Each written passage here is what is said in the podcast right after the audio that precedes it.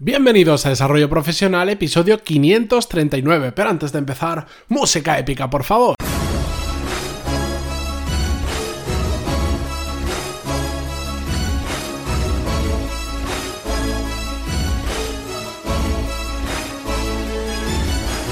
Muy buenos días a todos y bienvenidos a Desarrollo Profesional, el podcast donde hablamos sobre todas las técnicas, habilidades, estrategias y trucos necesarios para mejorar cada día en nuestro trabajo.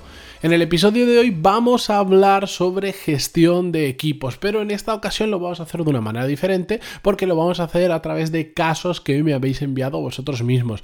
Preguntas que ya sabéis que si me queréis hacer llegar lo podéis hacer a través de pantaloni.es barra contactar. Siempre os voy a responder por email y algunas de ellas, las menos, las voy a contestar a través del podcast también. Siempre antes las he contestado ya por email y he pedido permiso para compartir la historia, etcétera, etcétera. Pero bueno, em, me gusta traer de vez en cuando estos casos cuando creo que son interesantes y os pueden ayudar a una gran mayoría al podcast, mm, pero no tan habitualmente como a veces algunas personas me preguntan porque Realmente podría hacer un episodio al día solo contestando preguntas y casos, pero creo que no sería el formato más interesante. Ya sabéis que me gusta pues ir cambiando de tipos de formatos para hacerlo más a menos porque al final subo 22, 23 episodios al mes, es mucho y quiero que haya cierta variación, ¿de acuerdo? Yo sé que si solo lo hiciera de preguntas y respuestas, pues os terminaría aburriendo, os terminaría cansando y también os gustaría el otro tipo de contenido que hay. Así que no me, no me lío Tengo tres casos, aunque creo por, por, la dimensión que solo me va a dar tiempo a hablar sobre dos de ellos, pero no os preocupéis que este tercero, que es muy interesante, lo dejaré para más adelante. Bien, el primero nos lo envía Alejandro y dice, hola Matías, primero felicitarte por tu podcast y todo tu trabajo. Lo escucho diario desde hace meses y hoy por fin me he animado a escribirte. Bueno, muchas gracias Alejandro y sobre todo me alegro que te hayas animado a escribir y que con esto sobre todo eh, animes a otras personas también a escribir, que sé que hay muchos que estáis ahí que por el día a día decís, le voy a escribir, le voy a escribir, si os va pasando, hacedlo que cuesta apenas unos minutos y seguro que os vais a llevar alguna sorpresa a cambio. Bien, continúo. No quiero robarte mucho tiempo por lo que te lo resumo mucho. Trabajo hace 10 años en la misma empresa y desde hace dos tengo un cargo con bastante responsabilidad y 15 personas a mi cargo que formamos un equipo de trabajo. El equipo inicial era más pequeño, pero con los meses hemos crecido y hace poco entró una persona en el de selección que en el proceso de selección parecía muy buena, pero que en el día a día está causando muchos problemas porque le come la cabeza a la gente y está separando al equipo en dos. Al principio no le di tanta importancia porque es muy bueno en su trabajo y creía que sería alguna manía que traía de su anterior empresa y poco a poco se amoldaría al equipo, pero cada día que pasa lo veo más complicado.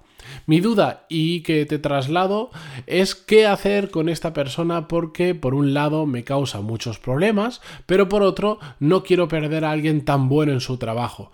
Se habla mucho de retener talento, pero ¿a qué precio? Valoro mucho tu opinión, por lo que estaré muy agradecido si me puedes dar tu consejo. Gracias y no dudes en usar este email en alguno de tus episodios. Bueno, pues aquí está el email en uno de los episodios. El caso que me cuenta Alejandro, yo lo veo clarísimo. Es cierto que retener talento significa mantener en la empresa a gente que sea muy buena, pero no gente que sea muy buena haciendo su trabajo, sino gente que sea muy buena en general, porque no nos vale de absolutamente nada una persona como la que menciona en este caso, que es extraordinariamente buena por lo que parece en lo que tiene que hacer en su día a día, pero después es una persona tóxica con el resto del equipo. En su caso está diciendo que está consiguiendo separar un equipo de 15 personas en dos, lo cual es un problema muy grave. Yo, si estuviera en su caso, Mm, lamentablemente me desharía de esa persona y buscaría otra que fuera igual de buena, pero no solo en el trabajo, sino también con sus compañeros. Y si pues no encuentras a alguien que sea tan tan tan bueno a nivel técnico o lo que sea en su trabajo, pero que sí que tiene el nivel suficiente y además sabe trabajar en equipo, esa persona vale mucho más que una persona que solo tiene bien un lado de, las dos cosas, ¿de acuerdo?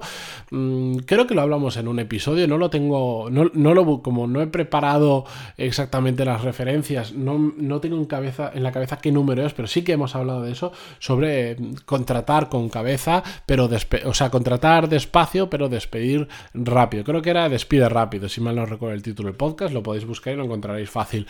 Em, es muy importante, muy, muy importante, cuando detectamos casos como este, cuando una persona se está convirtiendo tóxica en el equipo y está empezando a hacer daño, sacarla cuanto antes del equipo. A veces no se trata solo de... No, la única opción no es despedir a una persona, igual esa persona lo que tiene que hacer es simplemente trabajar en un proyecto en la que trabaje solo, en la que esté tenga sus objetivos, tenga sus recursos y ya está, y no tenga compañeros de trabajo, pues porque es tóxico, o compañeros de equipo, mejor dicho, porque no sabe trabajar con otras personas, termina montando follón, bueno, pues que trabaje solo. Si es posible, adelante, porque vas a seguir reteniendo una persona muy buena en su trabajo, pero no te estará contagiando al resto del equipo. Y si no es posible, fuera. Es que esto funciona así. Hay que ser buenos profesionales, y ser buen profesional, lo hemos dicho muchas veces, no solo implica ser bueno en lo que haces, sino con tus compañeros, con tus jefes, ir más allá del deber, etcétera, etcétera. Un montón de cosas que nos hacen realmente globalmente ser buenos y no solo puntualmente buenos en lo que nos interesa. Yo personalmente este tipo de casos los considero como un tumor que hay que estirparlo cuanto antes para que no cause metástasis, es decir, que no contagie al resto del equipo y ya encontraremos a alguien que sea lo suficientemente bueno para cubrirlo o mucho mejor, que es de lo que se trata. Siguiente pregunta nos la envía Gerardo y dice así: Buenas tardes, Matías. Te sigo desde hace mucho, episodio 200 aproximadamente, y me encanta el rumbo que está cogiendo el podcast. Muchas gracias por tu trabajo diario. muchas gracias a ti, eh, Gerardo, por escucharlo desde hace tantos episodios y por escribirme. Sigo. Bueno, además de para felicitarte, te escribo porque tengo un problema en mi empresa con otras personas y quería conocer tu opinión antes de hacer nada. Gestiono dos equipos muy diferentes, no solo por las personas que lo componen, sino porque luchan por objetivos que no tienen nada que ver. No es la situación ideal el trabajar con dos equipos tan diferentes, pero una persona tuvo que salir de la empresa y me hice cargo yo de su equipo. Al principio fue un poco agobiante, pero cuando entendí el funcionamiento y lo que necesitaba cada uno, he sabido llevarlos bastante bien. El problema realmente es que mi superior no entiende que gestione de manera tan diferente ambos equipos. Por ejemplo, como con uno soy más exigente que con el otro, pero simplemente porque hasta ahora iban a muy poco ritmo por su anterior cabeza de equipo. En cambio, el otro, que es el originalmente mío, ya está habituado a conseguir siempre sus objetivos y por lo tanto no requiere tanto de mi atención. Según mi jefe, debería repartir mi tiempo al 50% porque son del mismo tamaño y debería gestionarlos de la misma manera porque si no puede parecer incoherente y causar problemas entre los equipos. ¿Tú cómo lo ves? ¿Hago bien o debería actuar exactamente igual con un equipo que con el otro? A veces me da la sensación de que trato de hacerlo todo tan bien que termino haciéndolo mal. Muchas gracias por tu respuesta y un saludo. Bien, en, tu caso, Gerardo, yo creo que lo, no conozco en profundidad tu caso, pero si realmente son dos equipos diferentes que han ido a diferente ritmo hasta ahora y mm, tú quieres que crezcan de forma igual, estás haciéndolo correctamente. No necesariamente hay que gestionar a los dos equipos de la misma manera. Cada equipo, por más que tenga el mismo número de personas, que eso puede ser relevante para algunas cosas, pero completamente irrelevante para otras, donde te tienes que centrar en es hacer que los, eh, cada equipo consiga los objetivos que la empresa o que tú estás marcando.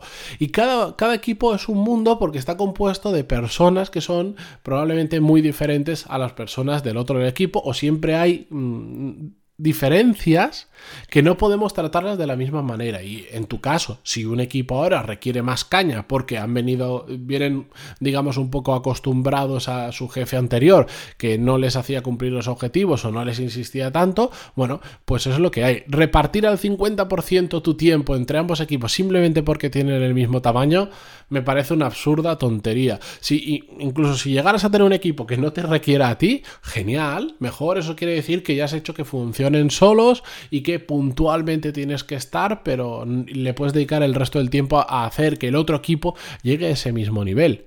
No tiene ningún sentido dividir tu tiempo simplemente por el número de personas que gestionas, sino por el tipo de personas que gestionan, el nivel que está cada equipo o simplemente qué objetivos tiene cada equipo, porque puede que haya un, objetivo, un equipo que requiera mucha atención porque tiene objetivos muy altos y el otro por el tipo de departamento o sector en el que está diferente, porque a veces la misma empresa trata diferentes sectores, no requiere que se empuje tanto o no requieren tanta atención, a veces también porque ya están muy acostumbrados a hacer su trabajo, ya saben cómo hacerlo, entonces no requieren tanto de ti y por una serie de circunstancias que al final hace que cada equipo sea un porque cada persona que compone el equipo es un mundo.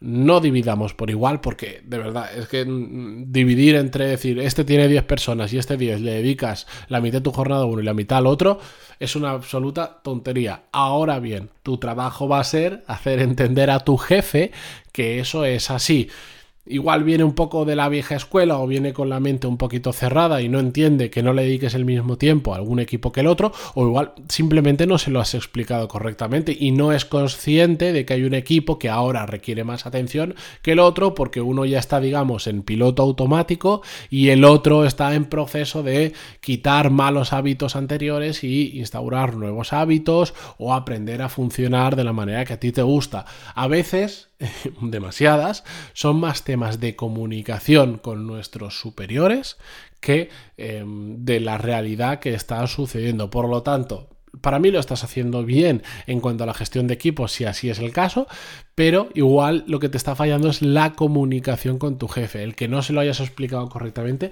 o igual sí que se lo has explicado correctamente, pero tu superior pues no lo ha entendido, entonces tienes que buscar otro enfoque diferente, igual argumentándoselo con números, igual llevándolo a que conozca a cada equipo para que él mismo diga, ah, cierto, estos están más verdes que estos, dedícale más tiempo a esto, ¿de acuerdo?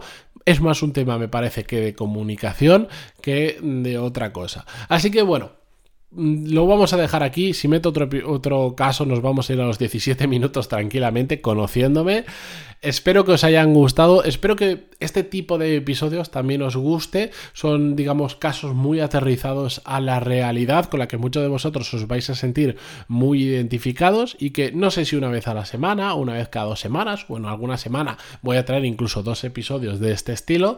Em, pero al final yo creo, yo quiero que a vosotros os resulte útil, así que si es así, me podéis dar feedback, me podéis escribir en pantaloni.es barra contactar y decirme si me gustan este tipo de episodios o por ejemplo en los comentarios de donde a vosotros os resulte más cómodo, pero yo ese feedback lo valoraré muchísimo. Al igual que valoro también mucho vuestras valoraciones de 5 estrellas en iTunes y vuestros me gusta y comentarios en iVoox eh, o donde sea que lo escuchéis. De verdad, muchísimas gracias y seguimos mañana con un nuevo episodio. Adiós.